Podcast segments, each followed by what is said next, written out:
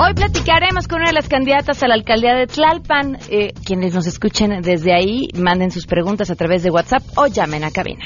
No es normal que tengamos que esperar semanas y días completos para que llegue una pipa de agua a nuestra casa. No es normal, nada de eso es normal. Y por eso nosotros tenemos que mejorar Tlalpan ya. Además, ¿qué tan importantes son las personas con discapacidad para los candidatos? Platicaremos sobre un cuestionario muy interesante que les hicieron y sus respuestas. Necesitamos que primero se vea la discapacidad como algo transversal, no algo que pasa ya para unos poquitos y que hay que hacer un instituto para que lo atienda, sino que tiene que ser vista en todos lados. Tenemos buenas noticias, el resumen tecnológico con Andrés Costes y más, así que quédense con nosotros, así arrancamos a todo terreno. MBS Radio presenta a Pamela Cerdeira en A Todo Terreno, donde la noticia eres tú.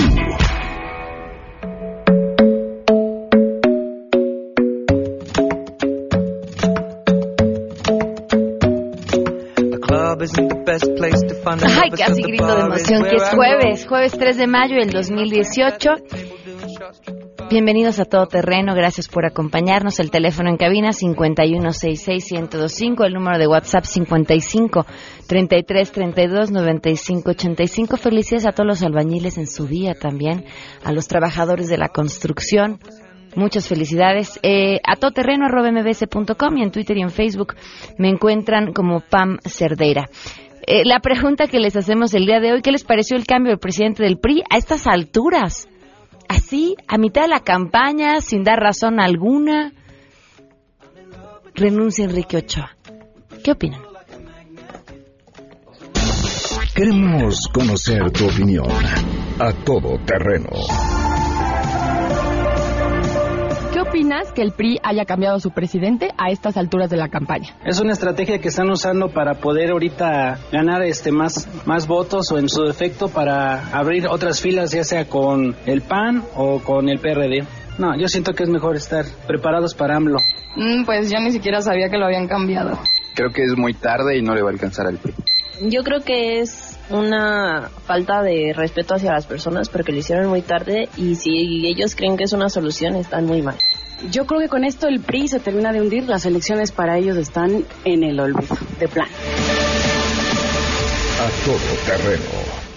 12 con 5 seguro será tema el lunes en nuestra mesa de ciudadanos. Sin eso y eso y muchas otras cosas más que se han convertido en, temas importantes en esta etapa de las campañas. Hoy se cumplen ocho meses con dos días del feminicidio de Victoria Pamela Salas Martínez.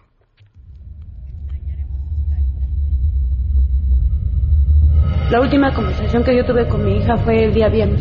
Como entre 10 y 11 de la mañana yo le hablé, le dije que si no pensaba ir a trabajar porque ella trabajaba y me dijo que le habían dado el día.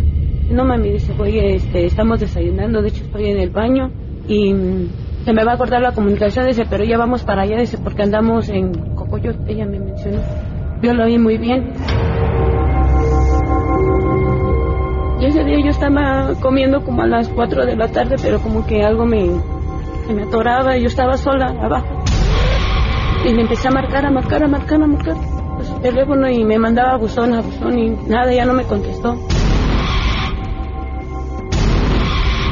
Y me dijeron que sí yo sabía quién era Mario San, le digo sí, sé que es novio de mi hija y que andaba anda con mi hija, le digo pasó algo, entonces empecé a, a tartamudear, me dice no le podemos dar información, pero necesitamos saber toda clase de información de Mario Sáenz, a qué se dedica, dónde lo podemos ubicar, este, quién es, este, su domicilio de su casa, este, sus tiendas.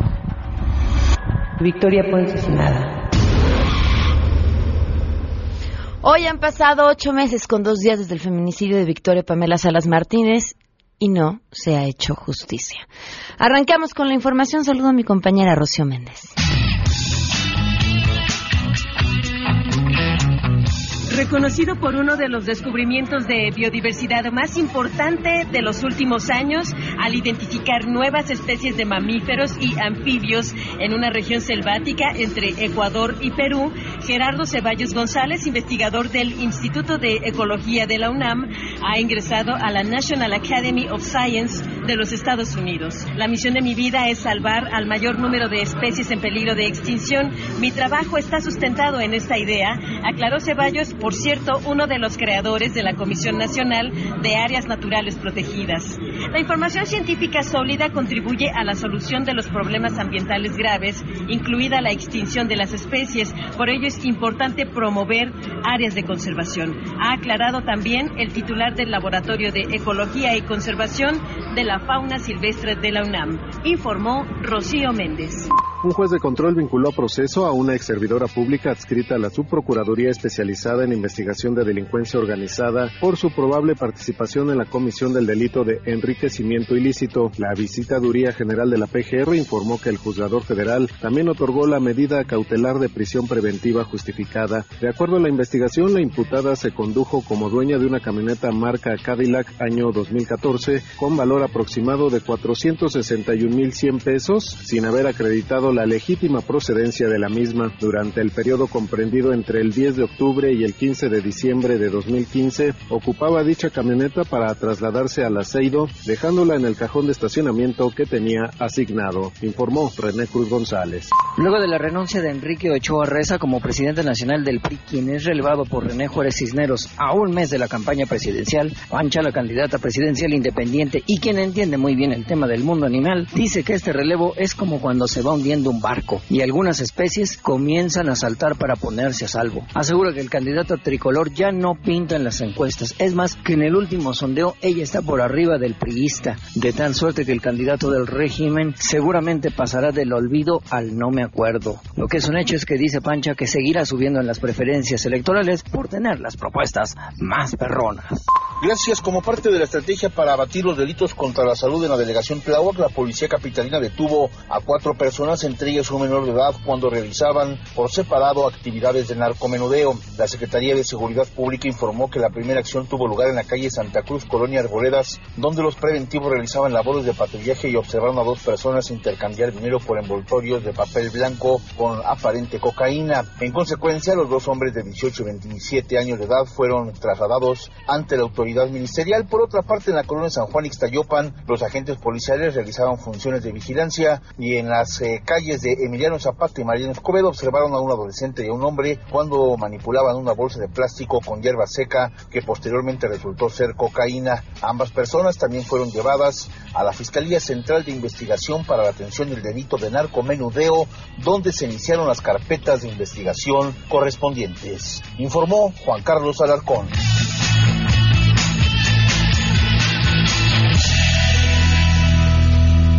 12 con 10 y tenemos buenas noticias. Por cierto, si quieren seguir a Pancha, nuestra candidata a la presidencia, la independiente que va a la presidencia, Pancha, la pueden seguir en arroba Pancha Presidenta en Twitter, digo, perdón, Pancha Presidenta en Facebook y Pancha 2018 en Twitter, donde poco a poco nos ha ido presentando también a los miembros de su equipo, todos ellos muy interesantes y con propuestas interesantes también. Eh, buenas noticias y las buenas noticias tienen que ver con, con, una mexicana premiada. Saludo a Carlos Rubio, corresponsal de MBS Noticias. Carlos, ¿qué tal? Buenas tardes.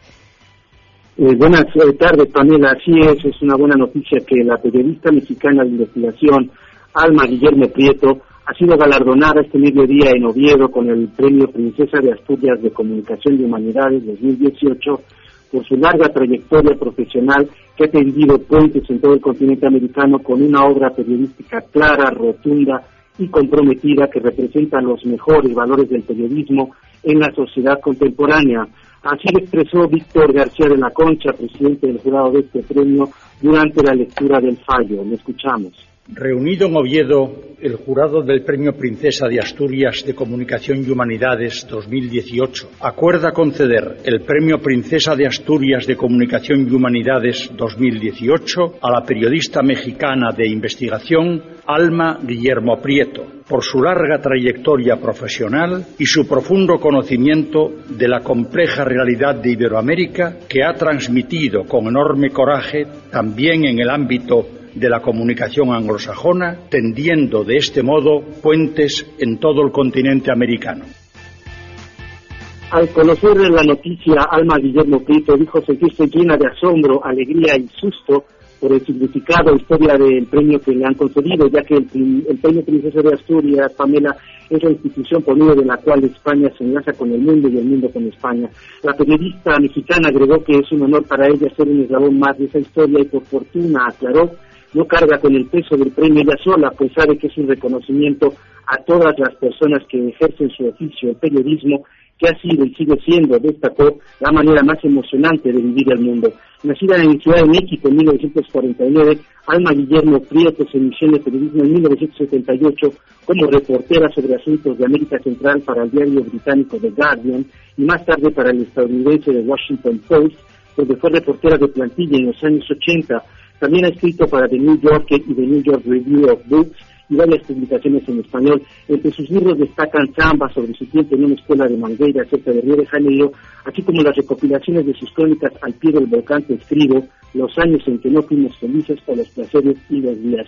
La Fundación Princesa de Asturias, que entregará los premios en una ceremonia el próximo otoño, destacó que en sus casi 40 años de carrera, con sus crónicas y libros sobre la política y la cultura de América Latina, Alma Guillermo Prieto ha logrado transmitir la compleja realidad de esta región, en especial al público angloparlante, convirtiéndose en toda una referencia internacional. Esta es la buena noticia desde España, Pamela.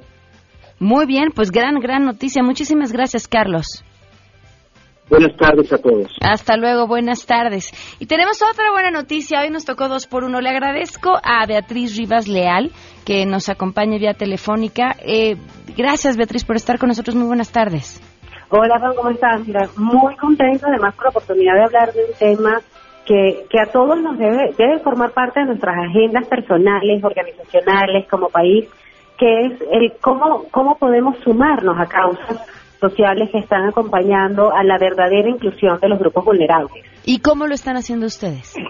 Mira, este año justamente venimos con la carrera Great Place to Run. es, eh, digamos, el, el que apadrina esta iniciativa es Great Place to Work México, en la que vamos a acompañar a cinco fundaciones que están hoy luchando con cinco, o, acompañando a cinco grupos vulnerables para poder contar con una verdadera inclusión en la vida cotidiana y en la vida organizacional.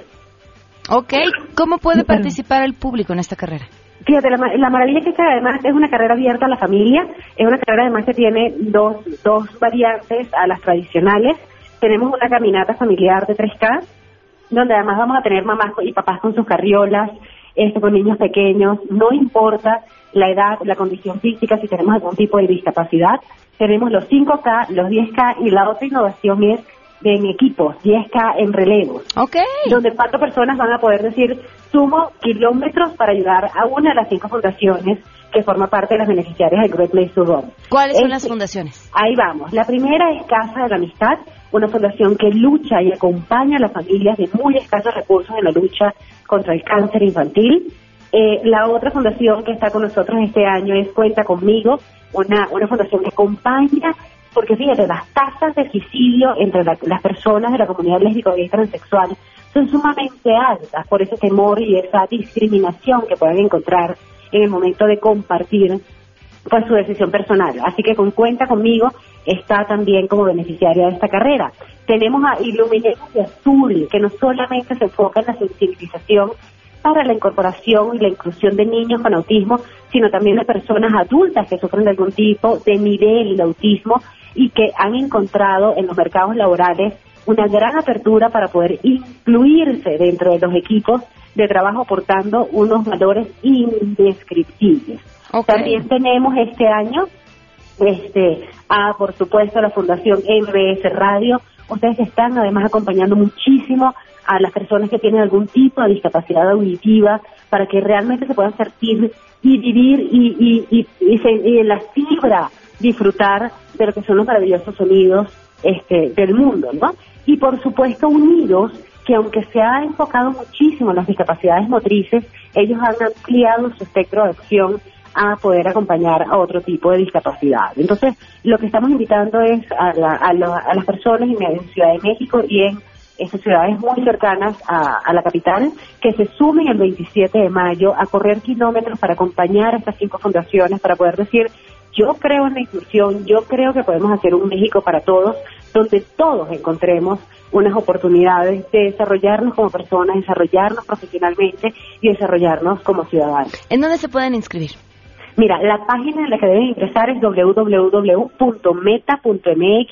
Ahí está explicado todas las opciones que tienen para, para sumar sus kilómetros a estas cinco hermosas y nobles causas y ahí van a encontrar la fecha en la que vamos a entregar los kits y van a ver que el kit es maravilloso y traduce muchísimo el, digamos, el compromiso que tiene Group Place to Work con, con el GPW for All en un país, un México para todos y van a encontrar que además el kit está fascinante, o sea, todos van a querer esa playera. Perfecto, pues muchísimas gracias, gracias por compartirlo, que mucha gente vaya a correr con ustedes. Amén que sí, que tengan un feliz, una feliz tarde y los esperamos el 27 de mayo. Gracias, igualmente, 12 con 18, vamos a una pausa y volvemos a todo terreno.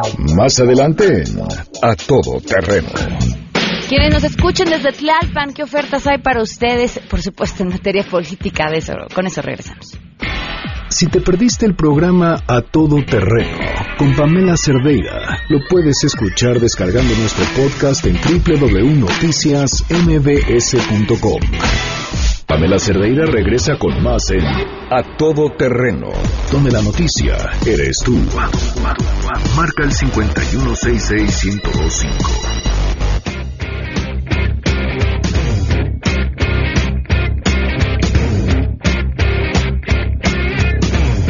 Primero de julio no hay mayor defensa para votar que la información. Cuestionen, infórmense, comparen a quienes aspiran a ocupar un cargo, por ejemplo, en el gobierno de la Ciudad de México o en las alcaldías también.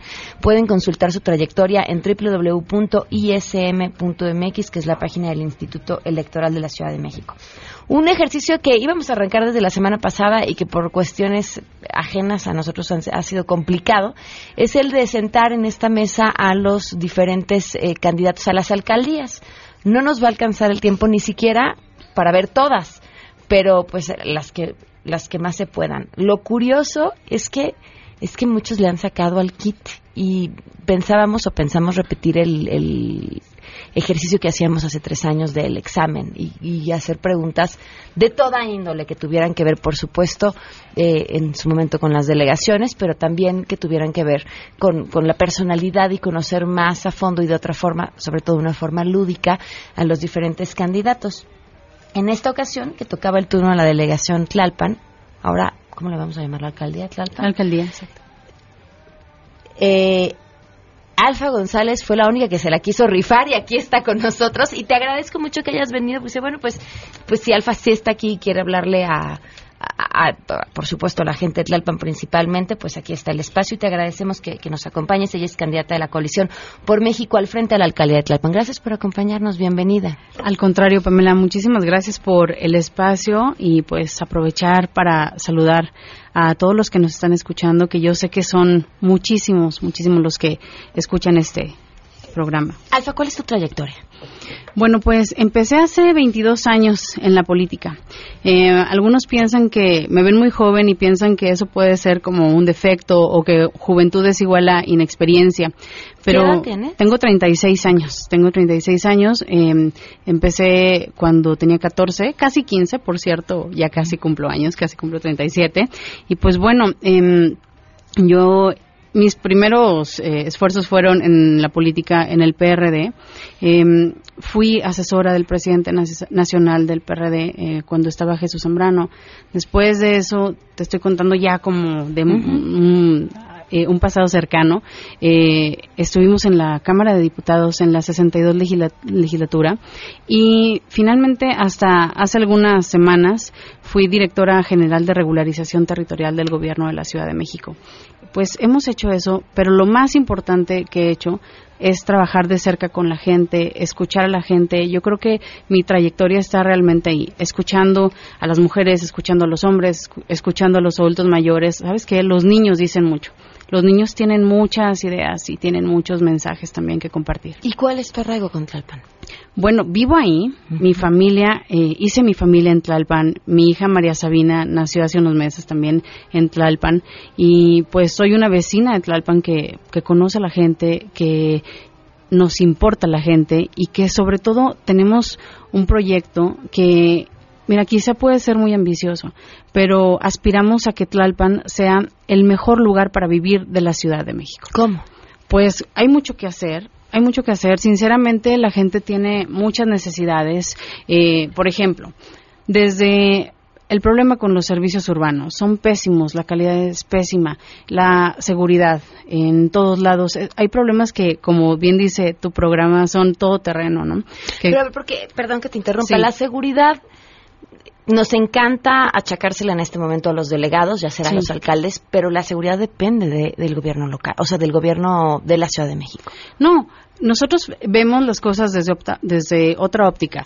Los problemas tienen muchísimos años, son problemas muy viejos. Entonces lo que queremos es plantear soluciones nuevas. Ya como que basta de la misma fórmula, ¿no? De que nosotros vamos a instalar eh, cámaras y con eso se resuelve el problema. No, sí hay un problema de seguridad. Mira, esta administración, y no es por achacarle, como dices. Había 500 policías auxiliares y lo redujeron a 80 policías auxiliares, por ejemplo. Ese sí es un problema. ¿En la delegación? En la ¿De delegación. 500 a 80? De 500 a 80. Ese sí es un problema de la actual administración porque en las anteriores había más policía.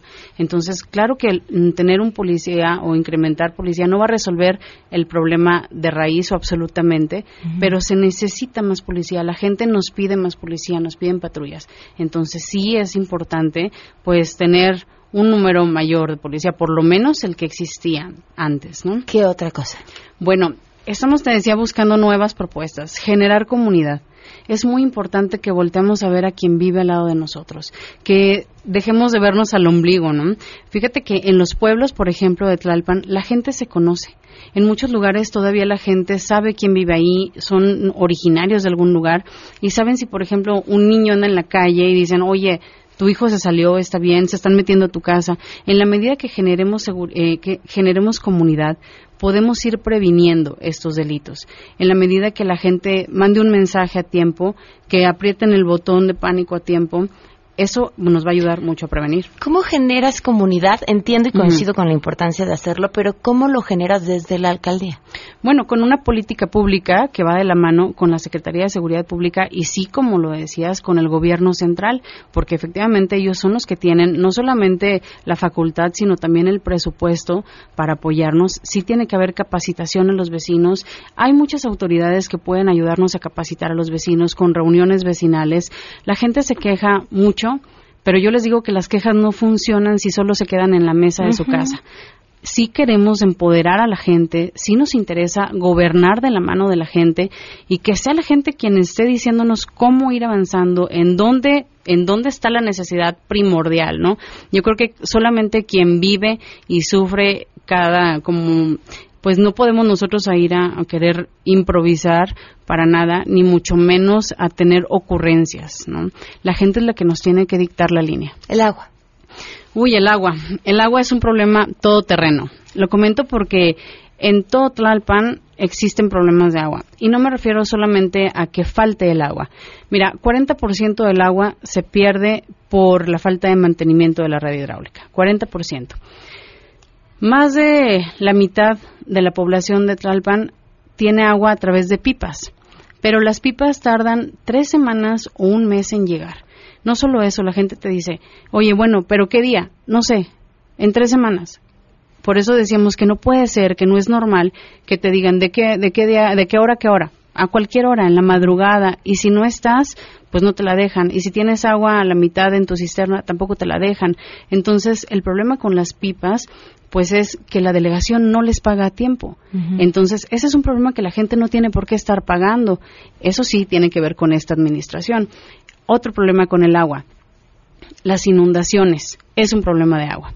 Em, en otros lugares, pues hay eh, casas donde tienen agua pero sale muy poca agua. ¿Qué pasa? Bueno, nosotros queremos implementar un programa de primero captación del agua pluvial. Todo el mundo está diciendo eso. ¿En qué hace la diferencia con nosotros? Es un megaproyecto, lo que pretendemos implementar, de detectar los lugares en donde más llueve. Ejemplo, Parres. Parres es de los pueblos, de los 11 pueblos de Tlalpan, el, en el que llueve tres veces más que en ningún otro lugar.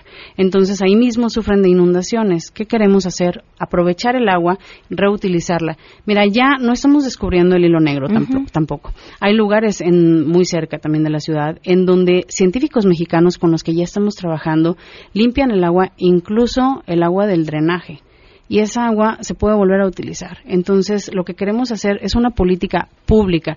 Cuando hablo de pública es que no suceda lo que ahorita, a los que votan por el partido sí y a los que no, no tiene que ser para todos. En la medida que la gente tenga captadores de agua, nosotros vamos a poder evitar que la calle se inunde es como, les pongo un ejemplo muy sencillo, cuando uno abre la regadera y pones una cubeta, pues el agua no, no toca el piso, ¿no? No alcanza a tocar el piso. Es lo mismo. Si sufrimos de inundaciones, no se trata de lavarnos las manos diciendo, es que le corresponde al gobierno central. Porque pero, no solo es la captación, porque por la cubeta, pero llueve también hacia afuera de la regadera, ¿no? Hacia afuera donde están los captadores ah, y claro. tenemos un problema de drenaje mayor. Bueno, es que el problema de drenaje implica presupuesto. No podemos ir a prometer que vamos a poner el, drenaje cuando eso es una, una irresponsabilidad que también hizo esta administración y en ningún lado fue a poner drenaje y no lo pueden hacer porque no hay presupuesto, no hay presupuesto ni siquiera para levantar las calles y luego colocar el drenaje y luego volver a pavimentar.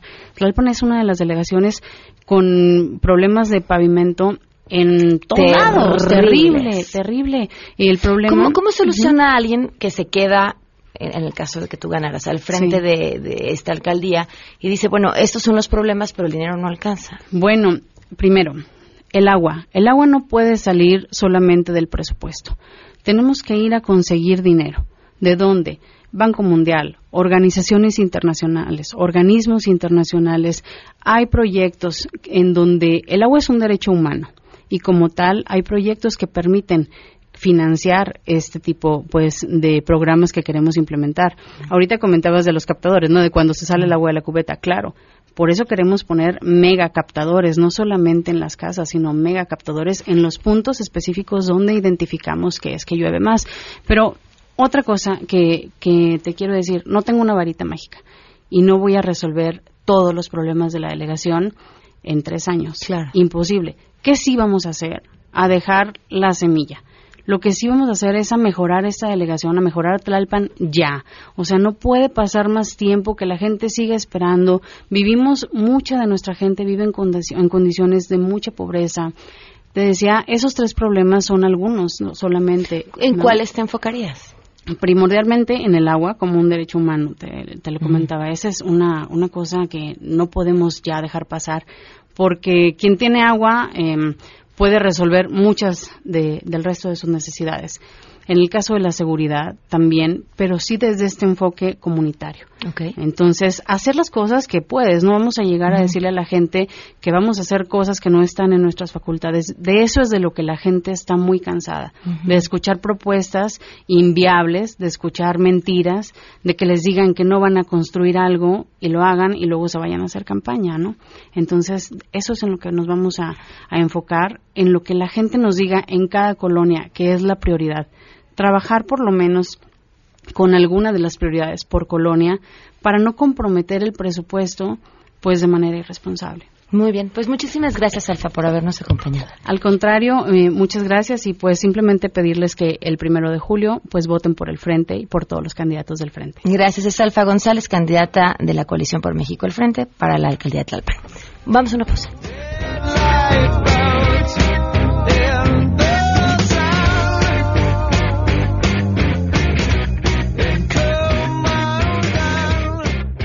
Pamela Cerdeira es a todo terreno. Síguenos en Twitter, arroba Pam Cerdeira. Regresamos. Pamela Cerdeira está de regreso en A Todo Terreno. Únete a nuestra comunidad en facebook.com, diagonal Pam Cerdeira. Continuamos.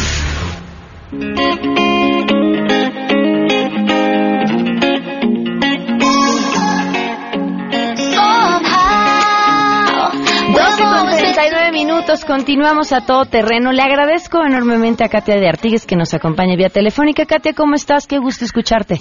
Igualmente, muy bien. Muchas gracias, Pamela. Hicieron una serie de preguntas a los candidatos a la presidencia relacionados con la, las personas con discapacidad y las respuestas me parecieron interesantes, por decirlo menos, Katia, pero quiero que tú nos, nos cuentes. Muchas gracias, Pamela. Pues sí, hicimos un cuestionario de 12 preguntas que le mandamos a todos los candidatos a la presidencia. Al mismo tiempo, todos contestaron menos, eh, pues el bronco, ¿no? Eh, y son una serie de preguntas, la mitad eh, sobre cuestiones públicas, sobre qué harían, cómo contemplan la inclusión, las personas con discapacidad, algunas de las principales problemáticas, eh, cómo la atacarían, y la otra mitad pues son preguntas personales, cuál es su relación más cercana con una persona con discapacidad, qué reflexión le ha provocado la cercanía o completar algunas preguntas, unas eh, frases o una que me parece que finalmente fue muy interesante, cómo se imaginarían si tuvieran una discapacidad. Y entonces pues creo que es un buen momento para leerlas y, y ver cómo, cómo cada uno de ellos contempla eh, pues la discapacidad y, y, qué piensan hacer para incluir a cerca del 10% de la población de México que tiene una discapacidad.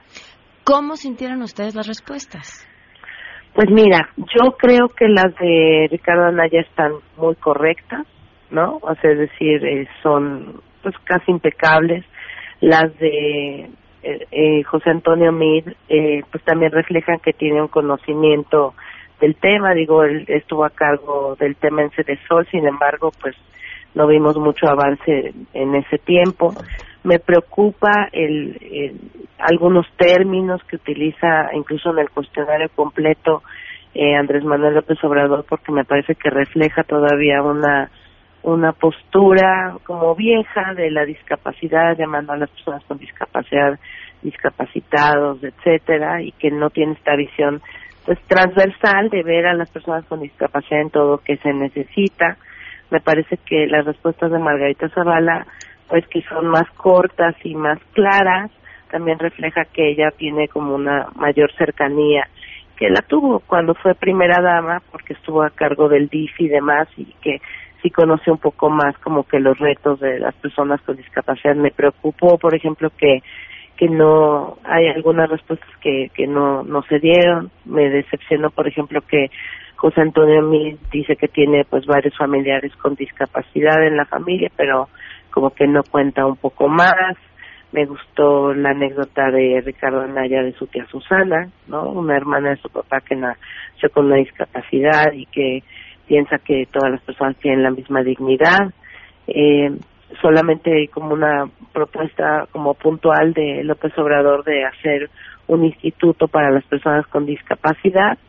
Eh, tengo entendido que también José Antonio Mit lo piensa proponer, al menos eso me dijo su equipo de campaña, sin embargo no está en el cuestionario, pero yo no veo cómo, eh, salvo Anaya y Mit, que sí proponen que sea una cosa como una política de Estado, cómo, cómo esto podría realmente beneficiar a una de cuatro mexicanos que estamos en contacto directo con las personas con discapacidad.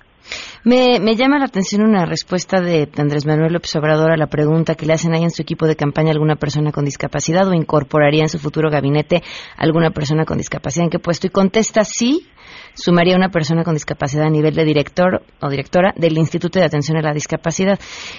Y vaya, e, eso, eso parecería más que obvio. Lo que a mí me brinca de esta respuesta es que creo que abona a lo que decías, ¿no? Una visión antigua del tema. Es como decimos, si le preguntáramos incluirías a alguna mujer en tu gabinete y nos respondería, sí, le voy a poner una mujer en el Mujeres.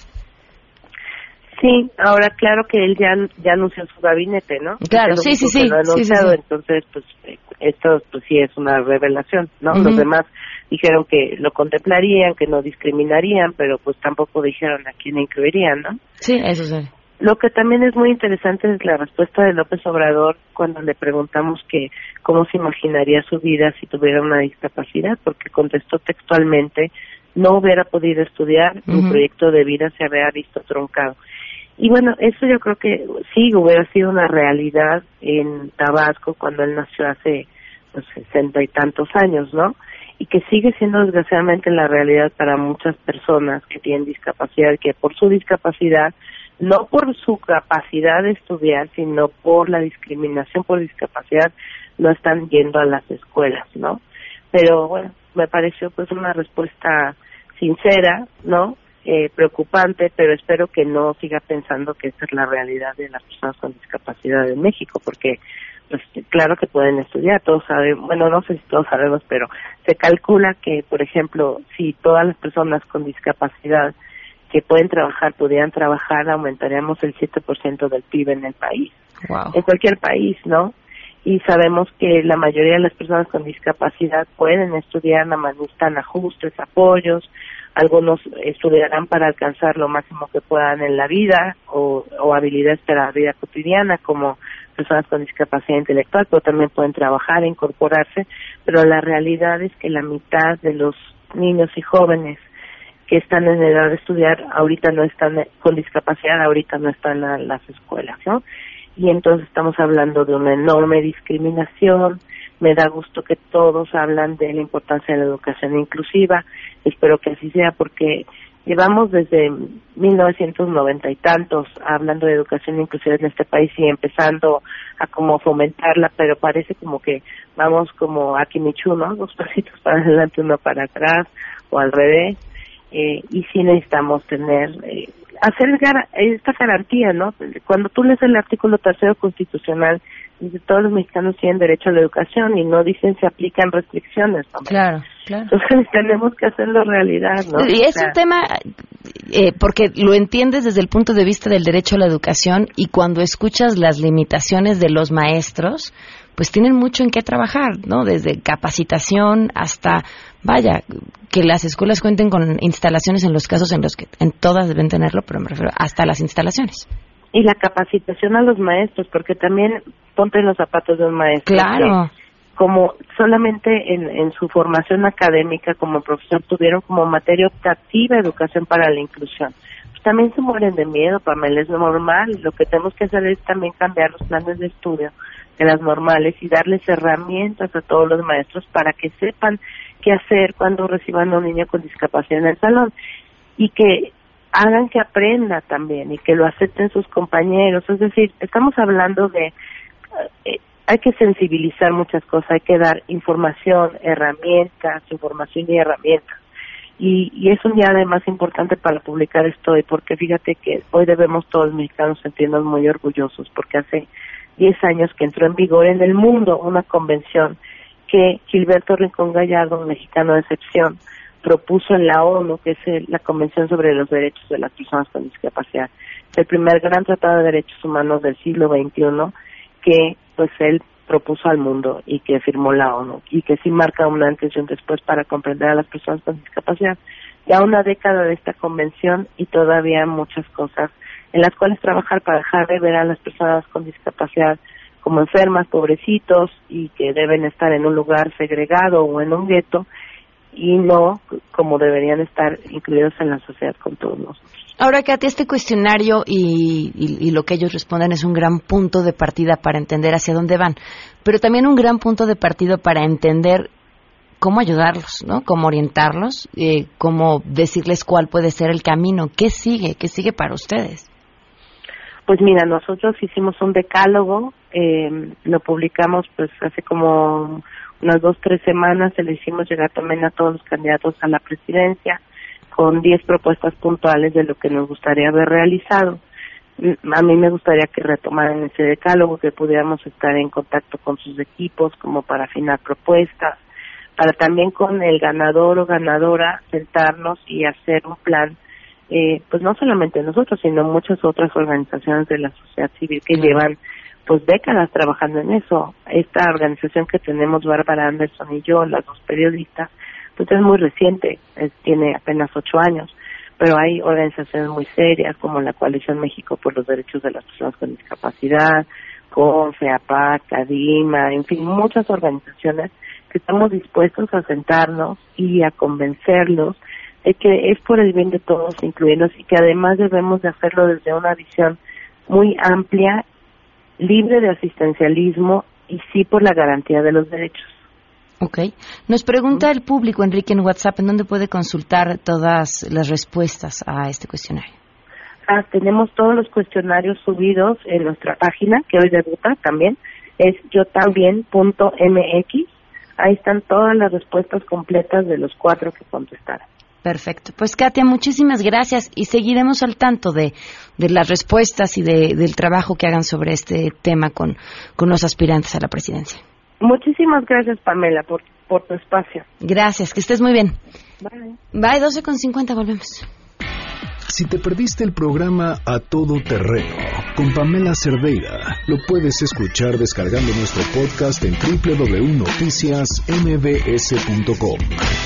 Estamos de regreso. Síguenos en Twitter, arroba Pam Cerdeira, Todo Terreno, donde la noticia eres tú. Continuamos.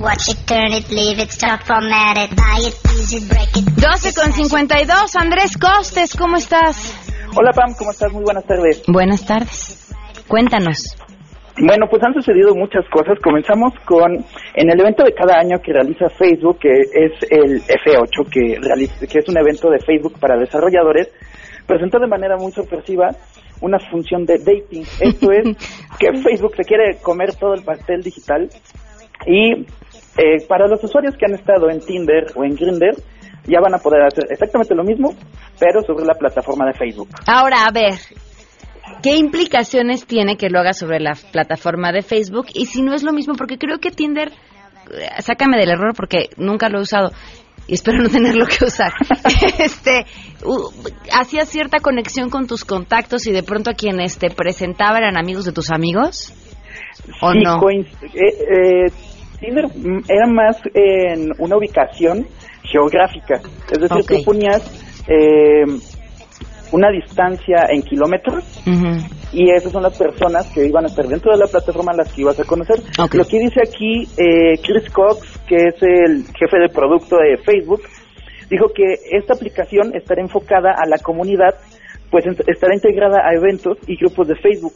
Esto es que si tú vas a un evento, puedes eh, desbloquear y permitir a otros usuarios que vean tu perfil como asistentes a ese evento. Es decir, es como para ligar dentro de un evento o dentro de un grupo. Voy a ir a un concierto tal y que sepan que ahí voy a estar y voy a estar sola.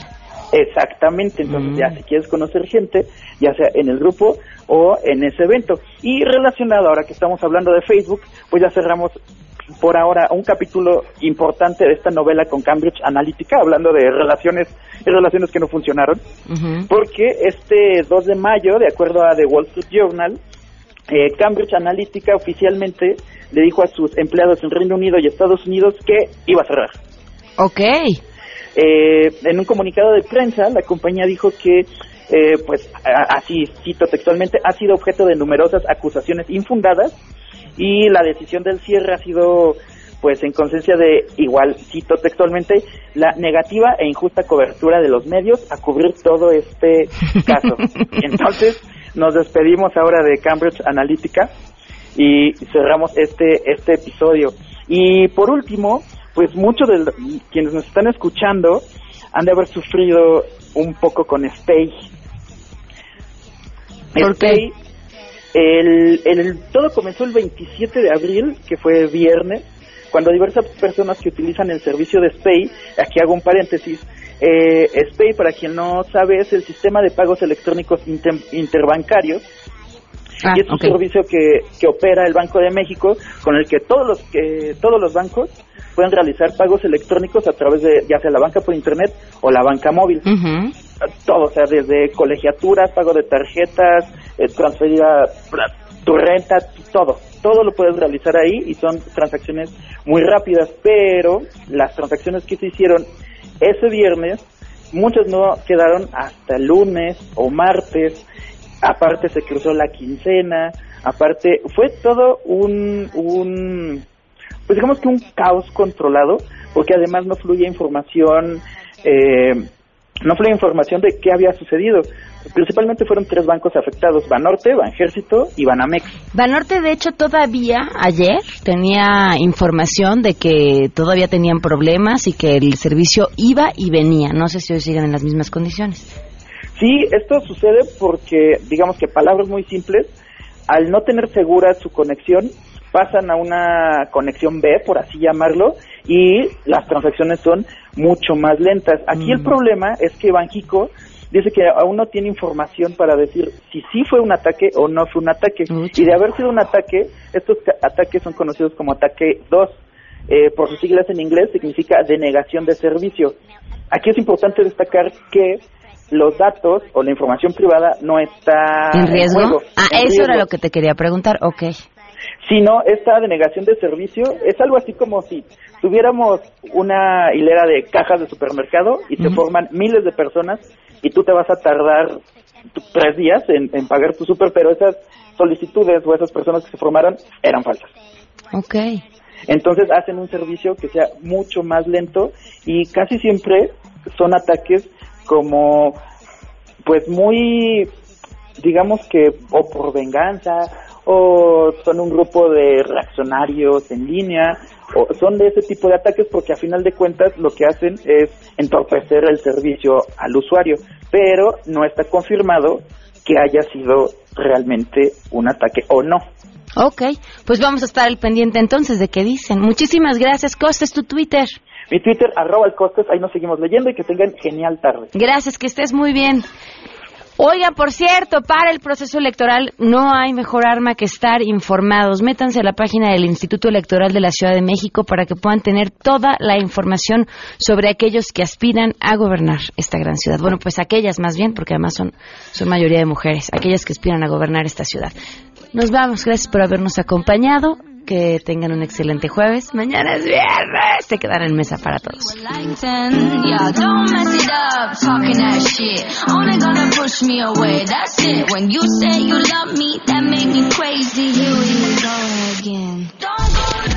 MBS Radio presentó a Pamela Cerdeira en A Todo Terreno. Te esperamos en la siguiente emisión, A Todo Terreno, donde la noticia eres tú. MBS Radio, en entretenimiento, estamos contigo.